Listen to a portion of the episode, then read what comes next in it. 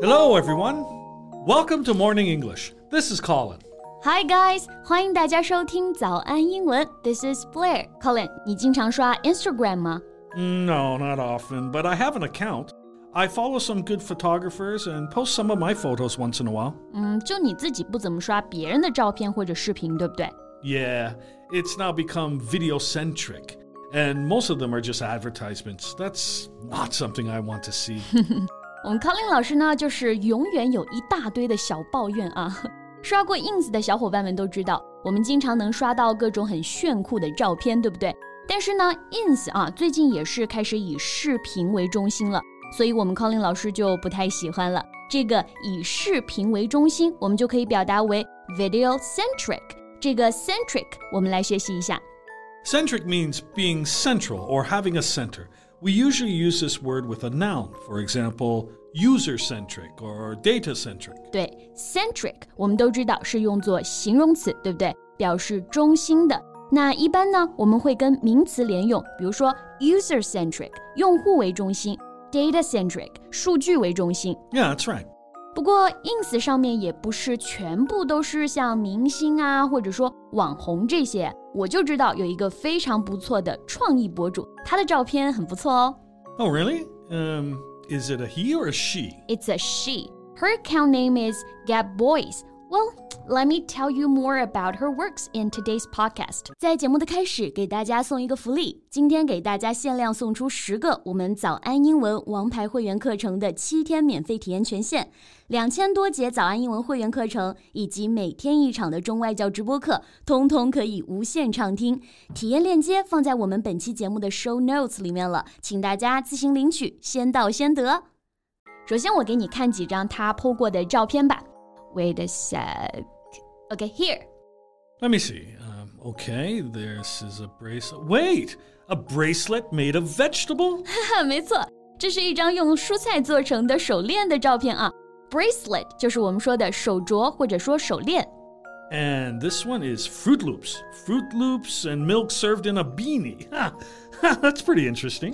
大家应该可以看到我们的照片，对不对？Gab 的照片呢，就是创意无限啊。刚刚给 Colin 老师看的第二张照片，就是一张水果圈圈，用牛奶泡着啊，就是外国人经常吃的一种早餐或者零食。然后这个水果圈圈呢，装在了一个针织帽子里了。这个针织帽子，哎，你刚刚说的是哪个单词来着？Beanie.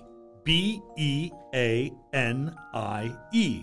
So a beanie is a small, round, close fitting hat. 啊，那我们这里又学习到了一个新词啊，beanie，就是那种没有帽檐的小帽子、小圆帽。这些水果圈圈呢，就泡在这个小圆帽里了，很有意思，对不对？Yeah, I I really like her pictures. They're they're full of imagination and creativity.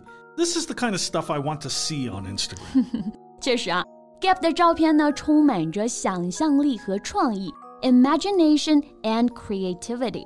所以，Colin 老师，你要是不小心刷到了这个博主的照片，你一定会点进去看的，对不对？yeah, of course. I mean, she is transforming everyday objects into pieces of witty art.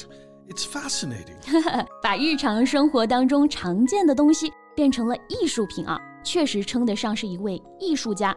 不过你刚刚说的 witty 是什么意思啊 ？I don't quite get it。 Uh, yeah. Okay. Well, so something that is witty is amusing in a clever way, and you can also say someone is witty. Um, it means that they're able to say or write clever, amusing things. 啊，那我知道了。这个 witty 我们就可以翻译为诙谐的、有趣的、妙趣横生的。我们可以说一件东西非常的 witty，比如我们 Colin 老师刚刚就说的 witty art，诙谐幽默的艺术。 Yeah. And if you use witty to describe someone, you can say things like, he is a witty speaker. 啊，学到了，学到了。哦，我刚刚忘记了，她也是加拿大人哦，and she's from Montreal。 Oh, really? I, I didn't know that. 然后非常着名的这个《Elle》杂志呢是这么描述她的。柯林老师能给我们读一下这段话吗？ Okay, well, let me see. Um, the Montreal based artist harbors a knack for altering reality by taking ordinary objects out from their mundane settings and lends them an unconventional aesthetic. 里面有好几个词我都不是很熟哎，这个 knack 是什么意思啊？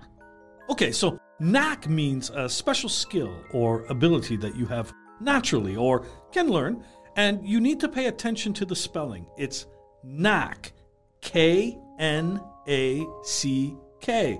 The first K is silent. 啊，那这个 knack 我们就可以翻译为本领、技能，而且这个技能呢，大部分是你天生就会的，相当于一个天赋啊，并且大家要注意这个 knack k 它是不发音的，拼写不要搞错了，k n a c k。 Right. 刚刚还有提到一个 mundane 这个单词也不是很认识 Uh, mundane is an adjective. It means uh, not interesting or exciting. So, say you don't like your job, you think it's boring. You can say it's a mundane job. 啊。那在这里呢，mundane 我们就可以翻译为单调的、平凡的，就没什么意思啊，很无聊，是一个形容词。这个单词的发音呢，要注意它的重音在第二个音节 mundane。 So, I guess the last word you might have a problem with is aesthetic. yes. Well, aesthetic is used as a noun here. The aesthetic of a work of art is its aesthetic quality. 啊，那还是一个比较高级的词呢。aesthetic 在这里我们可以作为名词翻译为审美、美学，那整个句子就很好翻译了，对不对？这位来自蒙特利尔的艺术家拥有改变现实的这种技能，他把普通的事物呢从他们平凡的环境当中提取出来，并赋予了他们一种非传统的美学，就很厉害，对不对 Yeah, and I can tell from the photos that she's quite young, right? Yeah, I don't know how old she is, but she's still an art student now, so pretty young, I guess. Well, that's good. It it means there's more to expect from her. 那 Colin 老师，就你刚刚看完她的照片之后，你觉得哪一张照片是你最喜欢的呢？ Oh, that's a hard one to answer. I mean, they're all great, but the dirty snow ice cream cone really impressed me because that was an image I had in my head as a child. Dirty snow looking like an Oreo ice cream or some kind of delicious cake icing. 冰淇淋这张我们同学也能看到，对不对？绝对是创意十足的。我们 Colin 老师也是最喜欢这一张了。哎，Colin 老师，你平常自己也拍照啊？那这里跟大家爆料一下啊，我们 Colin 老师拍的照片超级棒。那你一般怎么去寻找创意呢？ well, I just try to clear my mind first and just walk around on the streets and find the perfect moment. More often than not, the best moments are sitting right under my nose and are the simplest ones. 没错，我看过我们 Colin 老师很多作品，很多呢都是日常瞬间的一个抓取。就其实啊，有时候最简单的就是最美的。 Yeah. Al- Also, timing is important. Sometimes you need to wait to get the best shot. The light, the people, everything needs to be perfect. When you get that best shot, you feel it is totally worth it. 有时候要拍一张好照片，确实得花很长的时间去等待。不过呢，在拍到珍贵瞬间的那一刻啊，你会觉得一切都值了。Yeah. So what's her name again? I I want to follow her. Gab Bois，感兴趣的小伙伴也可以去 ins 关注一波啊，绝对有惊喜。OK，那我们今天的节目呢，就先到这里了。Thanks so much for listening. This is Colin. And this is Blair. See you next time. Bye. 今天的节目就到这里了。如果节目还听得不过瘾的话，也欢迎加入我们的早安英文会员。成为会员，您就可以无限畅听我们每天一场免费的中外教直播课，以及两千多节原创系统课程了。今天我们限量送出十个七天免费试听权限，试听链接放在我们本期节目的 show notes 里了，请大家自行领取，先到先得。This podcast is from Morning English. 学口语就来早安英文。